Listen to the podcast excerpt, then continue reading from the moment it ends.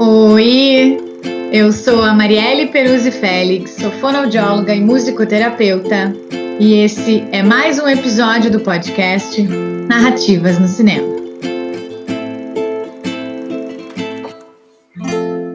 E tu que está chegando agora, deixa eu te contar. Esse podcast é independente, é criado e roteirizado por mim e está disponível no Spotify e no YouTube. O podcast é composto de leituras em voz alta de textos meus, relacionando cinema brasileiro, fonoaudiologia, psicanálise, sujeitos, sociedade e cultura. E além das leituras em voz alta, o podcast contará também com a participação de convidados para encontros debates. Narrativas no Cinema agora tem uma playlist no Spotify com as músicas referenciadas nos episódios. E hoje, no nosso encontro debate, a gente vai ter duas convidadas especiais. A gente vai conversar aqui sobre o documentário Em um Mundo Interior, que eu já falei no meu texto lá do episódio 14. Então, hoje a gente vai ter a participação da Camila. Dá um oi aí, Camila. Olá. E a participação da Laura. Dá um oi aí, Laura. Antes de começar o nosso debate, eu vou ler um trecho do meu texto do episódio 14. O texto se chama Aventuras de Olhares, documentário em um mundo interior. Onde queres ternura, eu sou tesão. Onde queres um lar, revolução. E onde queres bandido, sou herói. Onde queres descanso, sou desejo. E onde sou só desejo, queres não. Mas a vida é real e de viés. Ah, bruta flor do querer. Ah, bruta flor. O documentário em O Mundo Interior abre com essa música do Caetano Veloso, O Quereres. E hoje eu quero falar sobre escutar o que há no interior de cada um. É sobre falar de crianças com transtornos do desenvolvimento, sobre diversos quereres dos diversos sujeitos. Nas suas particularidades, jeitos de olhar e de se relacionar. O documentário fala de sujeitos com autismo, fala sobre diagnósticos e sobre as famílias, angústias e como elas enfrentam e se colocam nos ambientes em que vivenciam. Em um mundo interior traz a luz sobre os desencontros de olhares, mas que precisa que o outro busque esse encontro, essa conexão. Agora eu vou apresentar aqui para vocês as nossas convidadas. A Camila Araújo, ela é psicóloga clínica, especialista em problemas no desenvolvimento. É dedicada à clínica da infância e adolescência, psicóloga responsável técnica na Pfizer 2, membro idealizadora do consultório Recomeçar e Parceiros, realiza psicoterapia, supervisões e interlocuções pela ótica da orientação psicanalítica. Camila é apreciadora de filmes, se alimenta de séries e não vive sem desenhos. Acredita que seus interesses descontraídos ampliam seus horizontes, possibilitando caminhos que relacionam as obras contemporâneas com as demasiadas demandas de sua prática clínica. Recentemente, se conectou em podcasts que abordam os jogos virtuais e animes. Laura Lichtenstein Corso é psicóloga, formada pela URGS e especialista em clínica interdisciplinar em estimulação precoce. É sócia fundadora da clínica Palavreando, atua como psicóloga no atendimento de bebês, crianças, adolescentes e adultos. Tem experiência no trabalho com crianças com atraso no seu desenvolvimento e com deficiências múltiplas. Além de trabalhar como supervisora de estágio, realiza atendimentos no âmbito público e privado em uma ONG chamada FADEM. Gurias, então, para a gente começar o nosso debate aqui, Quero conversar com vocês nesse primeiro momento sobre as percepções, né, o que, que vocês acharam, o que, que vocês sentiram assistindo esse documentário. Laura, tu quer começar nos falando o que, que tu achou? Posso comentar. E... Ah, eu acho ruim dizer assim, bom ou ruim o documentário, porque eu não sou uma muito conhecedora de, de documentários para dar esse tipo de apreciação. Uh, mas, na minha opinião, eu achei ele um, um bom retrato né, do, do que a gente pensa um pouco na clínica do, sobre o autismo. Eu acho que o autismo é uma coisa muito múltipla, muito diversa e muito difícil de ser captada num, num documentário, né? Eu acho que eles tiveram uma sensibilidade de mostrar muitos autismos, né? né? Crianças, jovens, até adultos, em questões muito diferentes. Eu achei isso interessante, assim, do, do ponto de vista para um público mais amplo, de conseguir ver o, o quão diverso é. Que às vezes a gente fala sobre os diferentes autismos, e até se vocês né, olhar o símbolo do autismo, que é aquele quebra-cabeça, para mostrar né, as, as diferenças mas eu acho que às vezes a gente fica com uma visão muito estereotipada do que, que é o autismo. E eu acho que o documentário amplia. Então, nesse ponto eu gostei bastante. Camila, quer nos dizer o que, que tu achou? Então, me instigou curiosidade né, frente à proposta mesmo de um primeiro documentário brasileiro retratando aí sete personagens, uh, trazendo essa multiplicidade do autismo, né, um assunto sim que precisa ser abordado uh, falado dentro da sua singularidade de cada quadro, cada sujeitinho, né, da sua singularidade mesmo.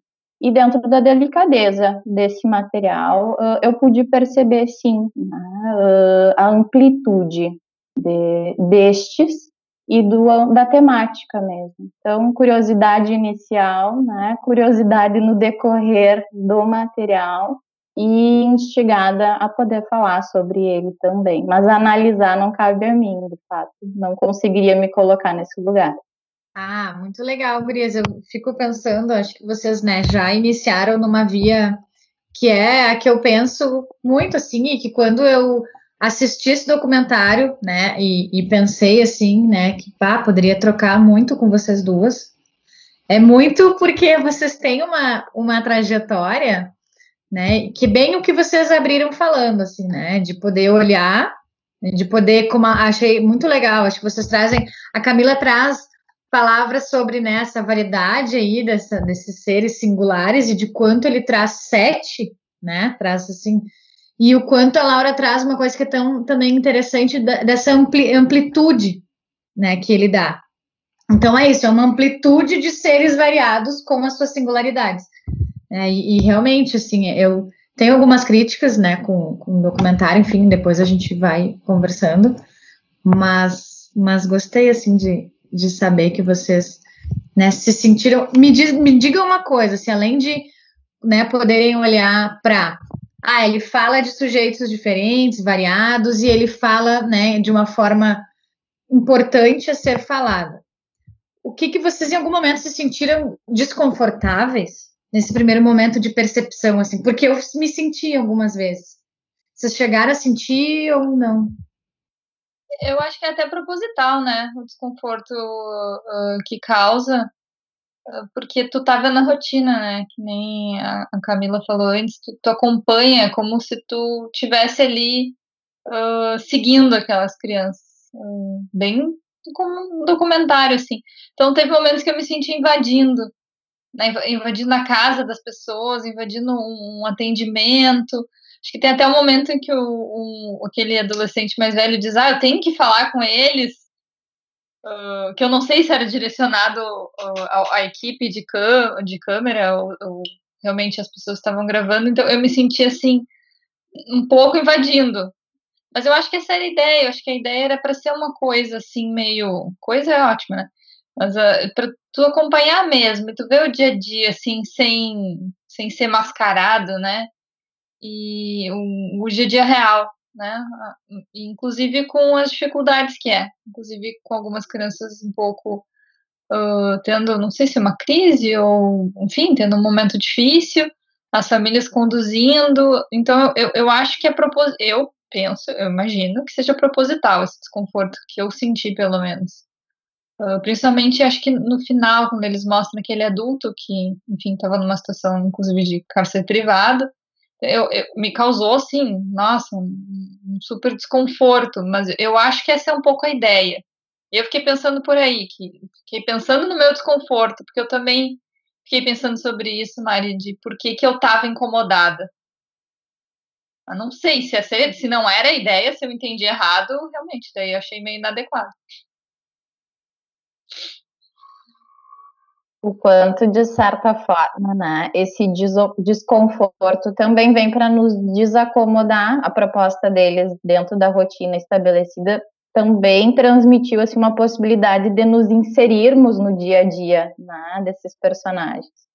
E a partir dessa inserção também cai no ponto do questionamento, assim, o quão possível é estar naquela cena, naquele momento, somente enquanto observador, sem interferir no que está acontecendo ali. Né? A partir da fala desse jovem, de o quanto ele precisa falar, está já está a marca, né? Que mesmo dentro do entendimento da, da delicadeza estabelecida, do cuidado tido, teve uma, uma invasão, né?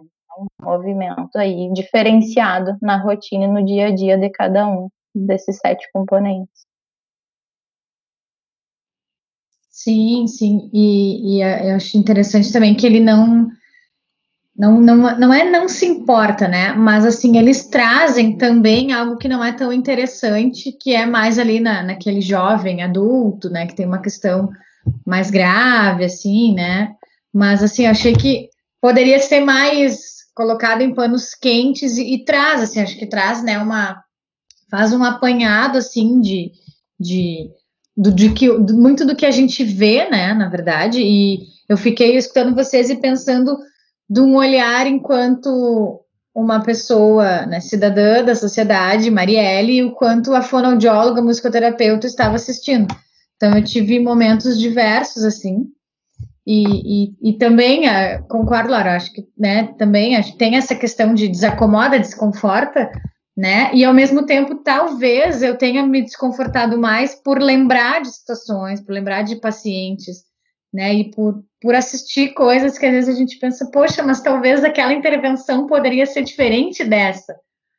Né? Mas de qualquer forma, como eu falei, e, e acho que o importante é falar, é trazer à luz o debate sobre isso, né? O, o caminho que isso vai levar. Bom, daí também é do entendimento de cada um, assim, né? A partir da, daquilo, daquele lado. Eu estou olhando como uma cidadã da sociedade, eu estou olhando. Claro que a gente é o todo, né? Mas é que tem também essa diferença, assim, tu consegue, por exemplo, tu tá na rua e tu auxiliar, já aconteceu comigo, tá na rua e tu auxiliar uma criança que parece ter um diagnóstico de autismo.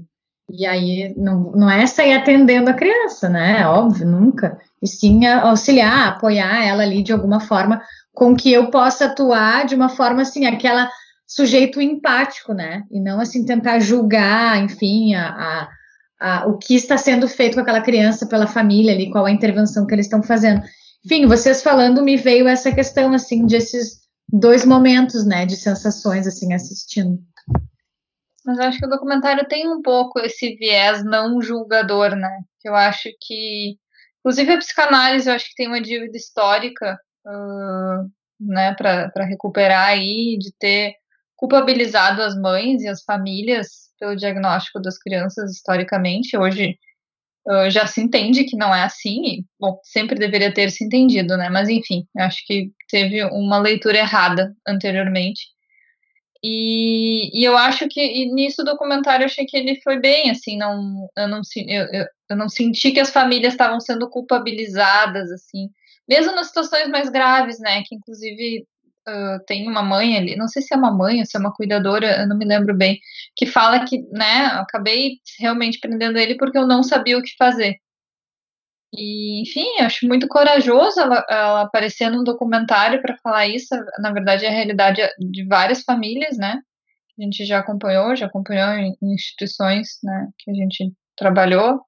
Não sei se eu posso dizer que a gente já trabalhou nós três juntas há muitos anos atrás. Então, acho que a gente já viu situações assim, e, e, enfim, como seria importante se outras famílias pudessem ver um documentário e se ver nesse documentário, porque eu acho que história, né, tá, a gente fala tanto hoje em dia sobre representatividade, uh, mas ainda é um público muito pouco representado, né? E, claro, o documentário não é exatamente uma ficção, não é exatamente a representatividade que a gente gostaria de ver, assim, se a gente ainda está engatinhando. Mas como seria interessante outras famílias verem situações parecidas e pensarem não é só comigo, não é só lá em casa, ou, né, eu acho que isso a, a, aproxima as pessoas do debate, aproxima as pessoas né, das possibilidades, até de um tratamento de, poxa, vale a pena, vale a pena tentar, né, uhum. olha que legal esse lugar, Muito, achei muito legal aquela casa, me deu vontade de, de ir lá conhecer. Daí eu, Laura, como terapeuta, me deu vontade de ir lá conhecer aquela, a, aquela casa que eles fizeram para ter um lugar de lazer, assim, achei tão, tão, tão criativa, tão legal.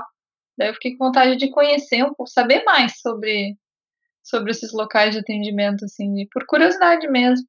Isso eu achei bem legal até pensando nisso, né, da identificação deles se verem nesse documentário, mas também de poderem identificar as diferenças, enquanto no nosso trabalho, no nosso fazer clínico, uh, estamos aí construindo, buscando maior espaço, né, de, dessas diferenças mesmo, de que cada indivíduo é único, né, de que mesmo frente Uh, pensando no autismo, existe ali a particularidade, a necessidade de cada um, dentro desse material também abre esse espaço né, de, de identificação, mas de diferenciação, para que cada um consiga ver para além daquelas receitas de bolo que esse diagnóstico, de certa forma, nos remete, né, de que são todos iguais, de que os autistas são dessa forma. Muito pelo contrário, né, cada sujeito único dentro da sua condição, assim, né, pensando na singularidade, ali com os sete personagens também nos permite pensar nesses quadros e nessas diferenciações necessárias. É, é que eu acho que às vezes a gente cai muito nisso do o que é o autismo, o autismo, em vez de pensar né, na, na, multiplicidade, né, nos autismos. E então eu fico muito preocupada quando até, né, me pergunto enquanto Laura pessoa, não enquanto Laura psicóloga, mas ou quando eu estou fazendo uma avaliação, de os autistas fazem isso, isso é do autismo, isso são perguntas muito perigosas, porque isso fecha as possibilidades, e, e num atendimento o que a gente mais quer fazer é abrir, né? abrir as possibilidades de não ser o autismo, do autismo. Tem coisas, claro, que a gente né, vê em mais de uma criança que tem esse mesmo diagnóstico. Sim, mas, enfim, tem coisas, claro, que a gente vê em crianças de seis anos, né? né? Ou muitas crianças de que, sei lá, muitos meninos gostam disso. Ou muitas crianças que crescem na cidade fazem isso. Então, que são marcadores de, de, de sociais, assim, que fazem parte do que a gente compartilha. Então, tem tantos mais marcadores do que além do autismo. Então, eu acho que às vezes é, é um diagnóstico ainda que assusta muito, é um nome que às vezes é muito temido pelas famílias e, e que ainda remete a, a, fechar, né? A fechar possibilidades. E isso é muito perigoso, né? Em crianças que, que recebem, em famílias que recebem esse diagnóstico. Sim, total. Bah.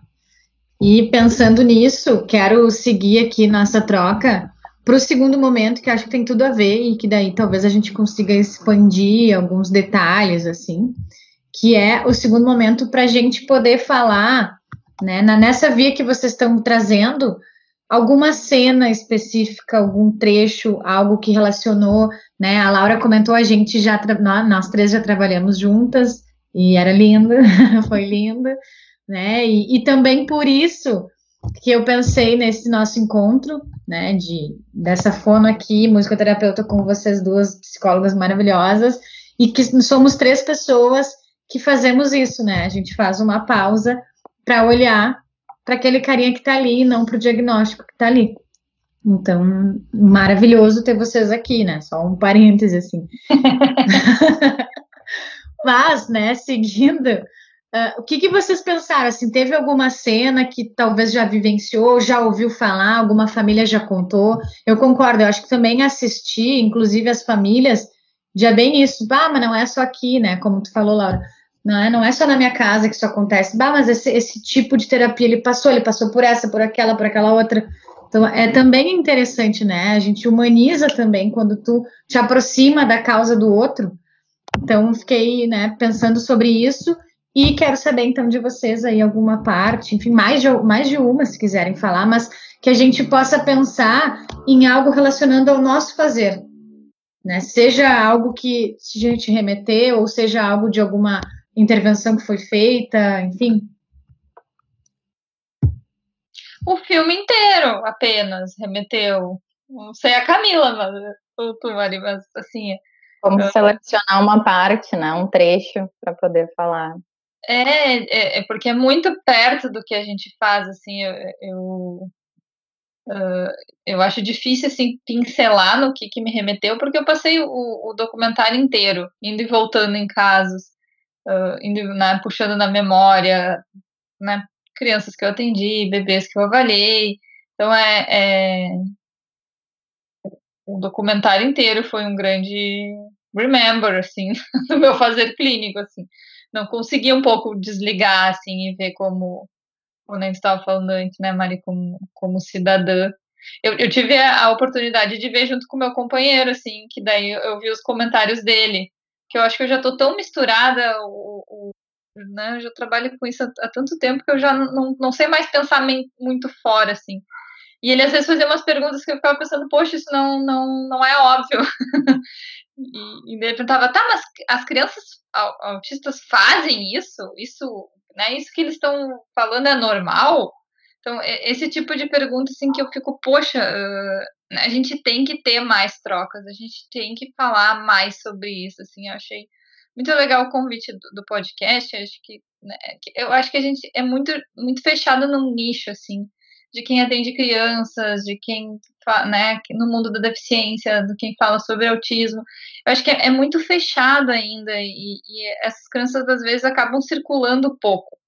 Né? São famílias às vezes que, né, pelos comportamentos das crianças ou por medo de ser julgadas ou por falta de acessibilidade, acabam pouco na sociedade e acabam, né, a gente acaba, né, um pouco idealizando como é que deveria ser, então, a sociedade para receber crianças autistas e a escola, que tem se falado muito, né, o centro de criação só para autistas, assim, isso é uma coisa que, enfim, pode ser boa, acho que é legal e tem que ter esses espaços, mas tem que ter espaços que juntem, né, que não, não deixe segregado, assim, espaços de convivências, de, eu acho que é, é, muito importante a gente falar isso no momento em que o nosso ministro, não, não vou aqui xingar governo, não vou xingar nada, mas uh, o momento em que a gente está falando sobre exclusão em vez de inclusão, assim, e, e, de convivências com a diferença. Então a gente está no momento em que a gente convive pouco com a diferença, a gente fala pouco sobre as diferentes infâncias, as diferentes maneiras de brincar.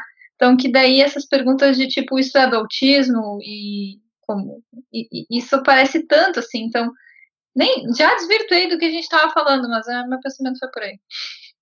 Ótimo, isso aí.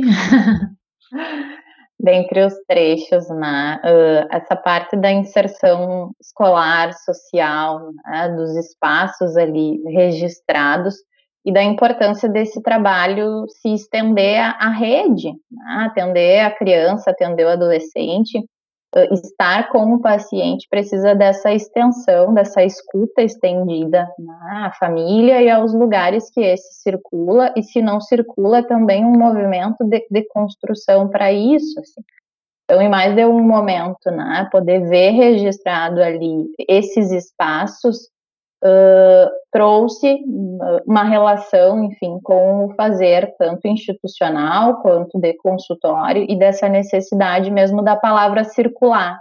A palavra pouco circula, tanto entre profissionais, se nós pensarmos, como a Laura trouxe, né, esse nicho que trabalha, enfim, que tem esse olhar, essa construção para a infância, o quanto isso precisa ultrapassar esses muros né, para outros âmbitos, para outra rede, também entre, né, dentre o, os pares, pensando em crianças, de poder falar desses diferentes mesmo.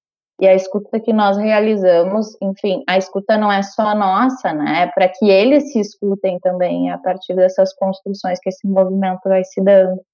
Então, pensar num trecho em específico, uh, fico pensando nos menores ali, que foram né, uh, apresentados no material e nessa, nessas crianças que cada vez menores estão dentro de uma antecipação tanto de diagnóstico, mas pensando ao fechar o diagnóstico de que o quão construído isso é com as famílias, né? E que essa antecipação negativa de spoilers, assim como se algo estivesse dado, como se portas se fechassem, o quanto isso dificulta para o lugar dessas crianças. É como se elas deixassem descer a Maria, o João, o Pedro, e elas passassem unicamente a ser enfim, os autistas, né, pensando em cima do material, mas de que tem muito para além, assim, de que nem tudo são critérios diagnósticos, né, que tem algo deles, do lugar que eles ocupam, enfim, tem toda uma história pregressa e atual que nós precisamos analisar até mesmo para poder entender esses componentes, assim. Então, nem tudo que é dado, de fato, é dado. Mas, Camilo, uma coisa que me remeteu que tu falou é uh, que eu tenho, tenho recebido, né, uh, prescri pre prescrições, prescrições, isso, médicas uh, muito fechadas do como o tratamento deve ser. Eu acho isso muito estranho, assim, que vem com, inclusive com quantas horas, assim, e, e para crianças muito pequenas, né? Isso tem aparecido para crianças às vezes menores de dois anos que é com, né, vem a, na, na ficha do que o neuro manda, por exemplo, duas horas de psicopedagoga, três horas de fono, duas horas de TO. Psico, na verdade, eles nem gostam, eles não acham que psico deveria atender crianças pequenas, mas às vezes aparece. Mas é, é uma coisa muito fechada, assim, e, e, e tá, eu até ficaria mais tranquila se fosse assim, ah, pra fulaninha que foi lá, eles acharam que isso é interessante tal. Não, é a mesma. Porque eu já recebi de diferentes médicos, de, do mesmo médico, para diferentes crianças, a mesma prescrição. Né? Que é uma coisa fechada, como se todos os indivíduos fossem.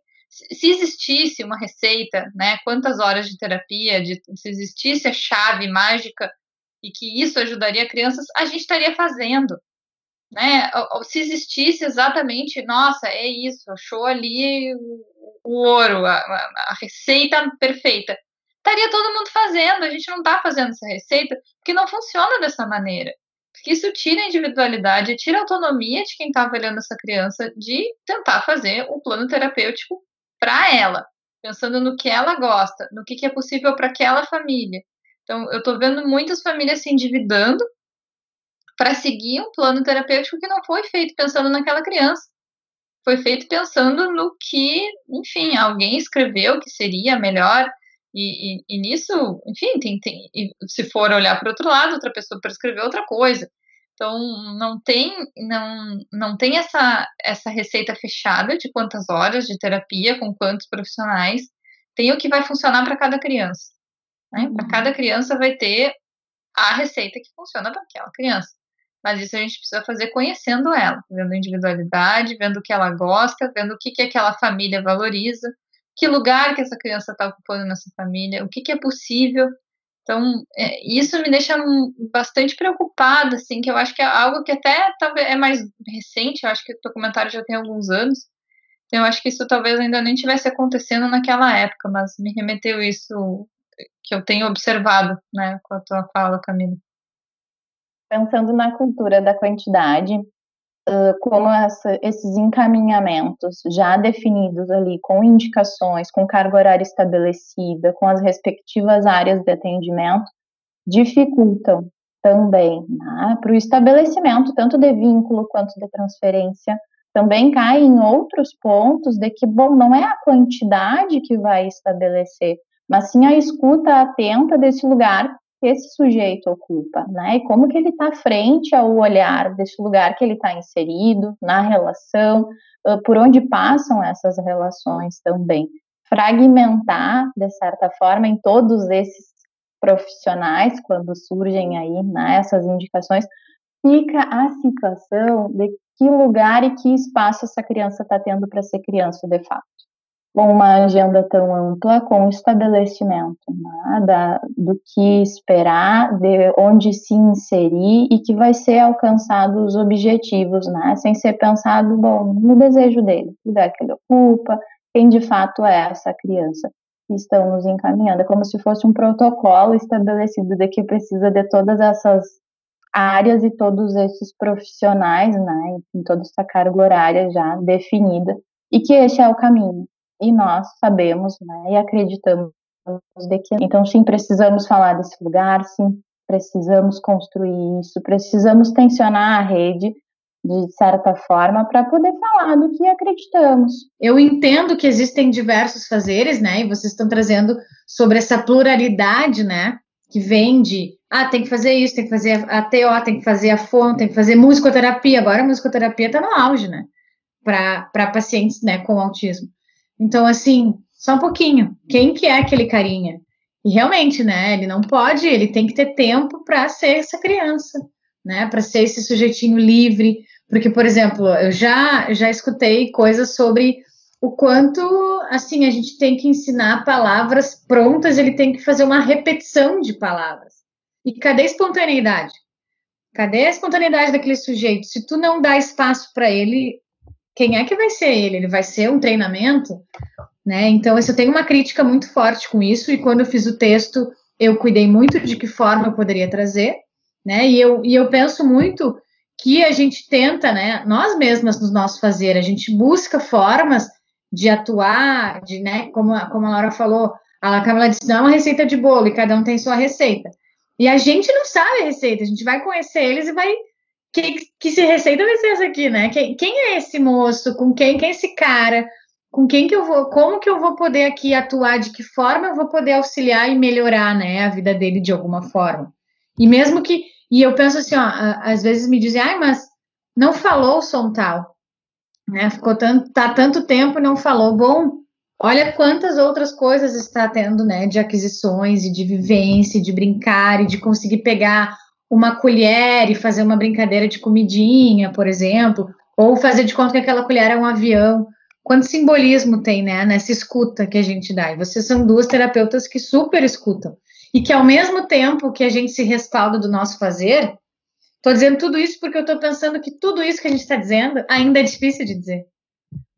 Porque é, é delicado de dizer, de falar sobre. Tu deu um exemplo ótimo, que é a, a terapia da moda, né? Musicoterapia agora tá na moda, então todas as crianças recomendam musicoterapia. Não que eu não acho musicoterapia legal, acho bem legal. Acho bem legal para crianças que gostam de música. Né? Para crianças que a música faz sentido, elas são super musicais, gostam de dançar, gostam de ouvir música. Musicoterapia vai ser legal. Né? Um tempo atrás a moda era ecoterapia a, a do, é, é ecoterapia do cavalo lá, como é que é o nome? É essa? É, é, isso aí. E daí todas as crianças, meu Deus do céu, era todas as crianças, isso já faz uns anos, todas as crianças andavam a cavalo. Andar a cavalo é legal para algumas crianças. Algumas crianças tá, pode trabalhar ali o equilíbrio, não sei o quê, mas não é para todas as crianças, não é todas as crianças que gostam de cavalo. Tem crianças que têm medo de cavalo, tem crianças que não gostam de música. Então, eu acho que aí que a gente tem que cuidar o que, que é que está na moda e o que, que é que faz sentido. E como alguns nomes também se vendem, né? Existem hoje propostas que acrescentaram, vamos dizer assim, a palavra naturalista. Então, vem de toda uma desconstrução, assim, e um vender mesmo de que é diferenciado, de que é o momento, de que é o auge, e daí tu vai também te aprofundar e ver o investimento dentro disso e como esse trabalho se dá.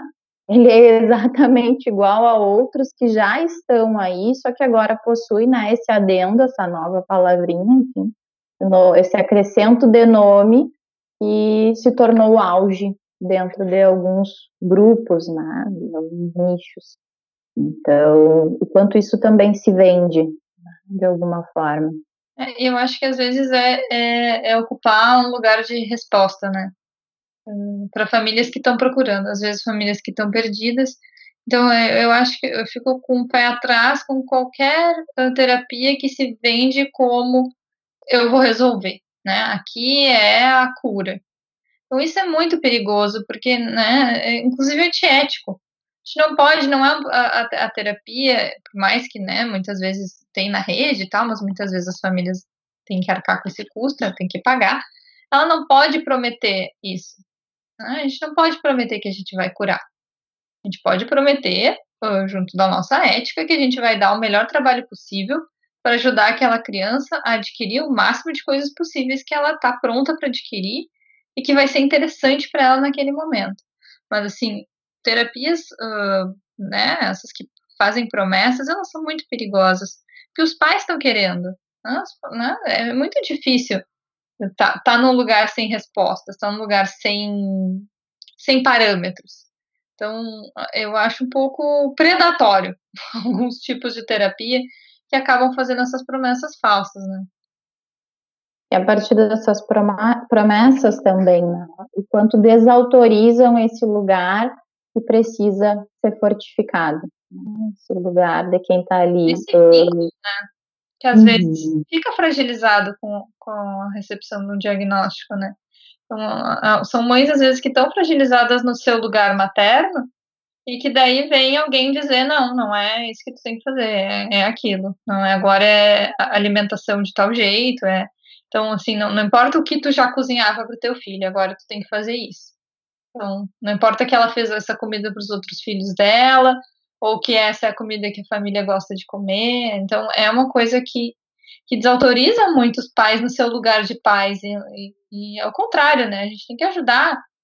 Tá ali como suporte, não como professores, nem como treinadores. E eu, eu achei maravilhosa a novidade que eu vi, que é coach de pais.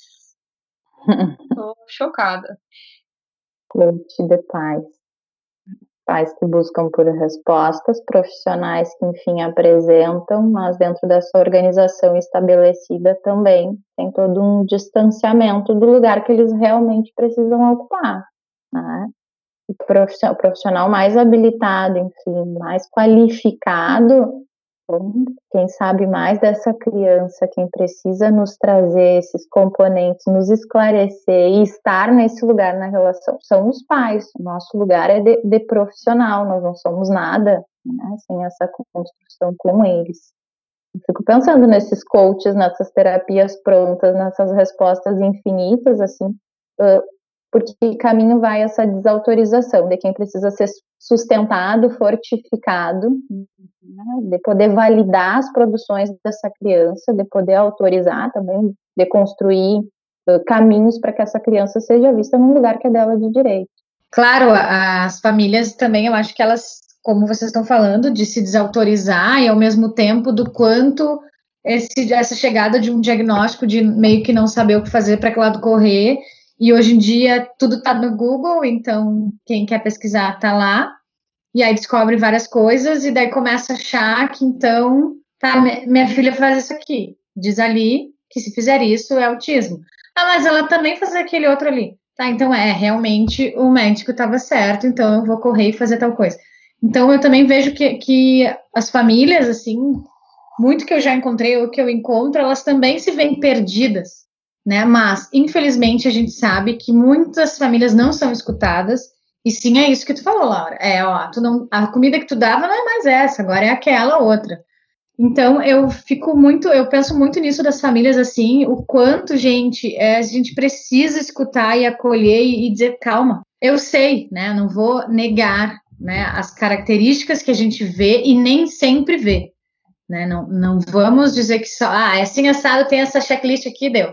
Não, mas sim existe uma uma dificuldade nesse encontro de olhares existe, existe uma, uma certa desconexão e uma dificuldade nesse social e na troca com o interlocutor, mas não necessariamente. É, então, acho que esse espectro ele é bem amplo. As pessoas precisam escutar mais essas crianças e não fechar. É, é, que acho que aí tem, tem duas coisas, né, Mari? Pensando assim, uh, às vezes as famílias estão uh, notando que alguma coisa tá estranho, ah. tá? Que essa, essa criança tá precisando de. Né, eles estão um pouco bagunçados. E eu acho que isso é muito natural. Acho que se alguma mãe, algum pai disser, não, eu, eu sei exatamente o que eu tô fazendo, uh, meu filho tá ótimo, uh, né? Nunca passamos por adversidades. Eu ia dizer, meu Deus, socorro, aí temos problemas. Porque é normal, todos os pais se sentem perdidos, né? Crianças com e sem diagnóstico. É normal, se, os pais não estão sabendo direito o que eles estão fazendo, esse é o caminho. Porque ah, não, não tem como a gente ter certezas absolutas quando é algo tão amplo quanto o desenvolvimento de uma criança. Então, eu, eu também acho que aí, esses diagnósticos precoces, um pouco, a gente tem que entender o outro, olha, fazendo o outro lado, uh, que são famílias que estão tentando chegar em ajuda. Né? Então, tá, às vezes, às vezes chegar cedo num diagnóstico ajuda a buscar uh, um tratamento, né? Buscar um lugar que seja para dar um apoio. Então, sim, eu concordo. O nome, o diagnóstico ajuda, faz buscar um cuidado, né? Busca ajuda, realmente. E muitas famílias, eu concordo contigo, Laura, muitas famílias veem que tem alguma coisa diferente ali e buscam. Né? A minha questão é que esse diferente pode ser simplesmente um atraso, no sentido de que, bom, existe um tempo diferente naquela criança. Como que tá, como tu comentou antes, Laura, como que tá essa constituição dessa criança dentro dessa família? Né? Como é que ela, essa criança está sendo colocada ali nessa troca? Será que conversam com ela? Pô, se tu não conversar com a criança, né, delicado. Então, assim, a gente precisa falar com as crianças é o, o ponto que eu, que eu tinha pensado antes é como que às vezes esse diagnóstico tampona uma pesquisa maior. Uh, porque eu já recebi, nossa, quando eu falo várias, são várias, crianças que chegam com diagnóstico de autismo e não foi feita um, um, uma pesquisa inteira do que, que é que poderia estar acontecendo ali. São crianças que recebem esse diagnóstico, mas também tem uma questão auditiva, tem uma questão visual, várias crianças com, com epilepsia, com crises de ausência. Então, uh, é um diagnóstico que às vezes, assim, ah, apresenta tal e tal e tal, responde? Tá, responde. Mas o que, que mais pode estar acontecendo ali? Né? O que, que mais pode estar acontecendo organicamente com essa criança? Será que ela está ouvindo bem? Né? Será que ela não está conseguindo interagir porque o cérebro dela não está muito atrapalhado, né? Descarga de energia, questão da epilepsia ou se ela escuta ela, o cérebro, isso a Mari pode explicar melhor, mas eh, quando ela escuta, o, o cérebro dela decodifica esses sons, então, aparece às vezes muitas crianças com questões auditivas graves, de otite de repetição, que escutam né, super mal e acabam, claro, óbvio que se não está escutando, isso prejudica a tua relação com o outro. Eu não estou duvidando que essas crianças possam estar tá apresentando quadros autistas. Mas perguntando o que, que mais está acontecendo ali que a gente tem que ver além daquele comportamento, né? Para além da estereotipia, para além da dificuldade de, de conexão. Eu acho que isso também é uma coisa que, que me preocupa com esse boom do autismo. Uh, que bom que a gente está falando mais sobre isso, mas o que, que a gente tem que falar além disso?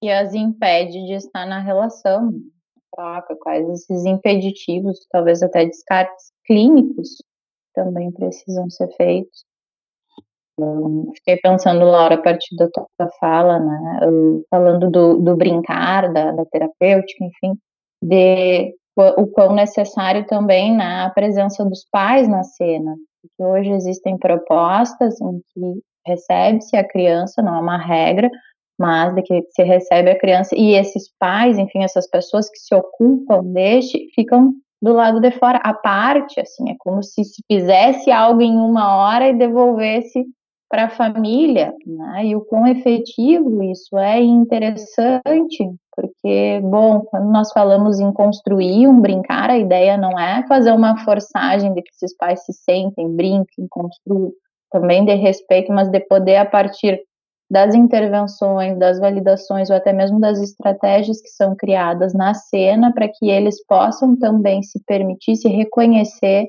nesse lugar de troca, de prazer, de gozo, do que está se dando ali. Não deixa de ser um, um empréstimo, mas um estabelecimento da cena para que isso se estenda para casa deles. Como que as coisas se dão quando a cena fica só entre o terapeuta e o paciente? Sim, sim, verdade. Pensando, né? Eu já ouvi pessoas dizendo, não, não trabalho com os pais, né? Não trabalho com as famílias. E realmente, eu não sei como daí a coisa acontece. Isso não deveria estar trabalhando com crianças. Começou mal. Trabalhar com crianças é trabalhar com famílias, é trabalhar com pais, é trabalhar com a escola, é trabalhar com outros terapeutas. Então, o trabalho com crianças ele implica essa rede. Receber os irmãos, nada, poder ampliar e acolher, vamos dizer assim, todos esses espaços, as pessoas que estão na, na troca, na relação com eles.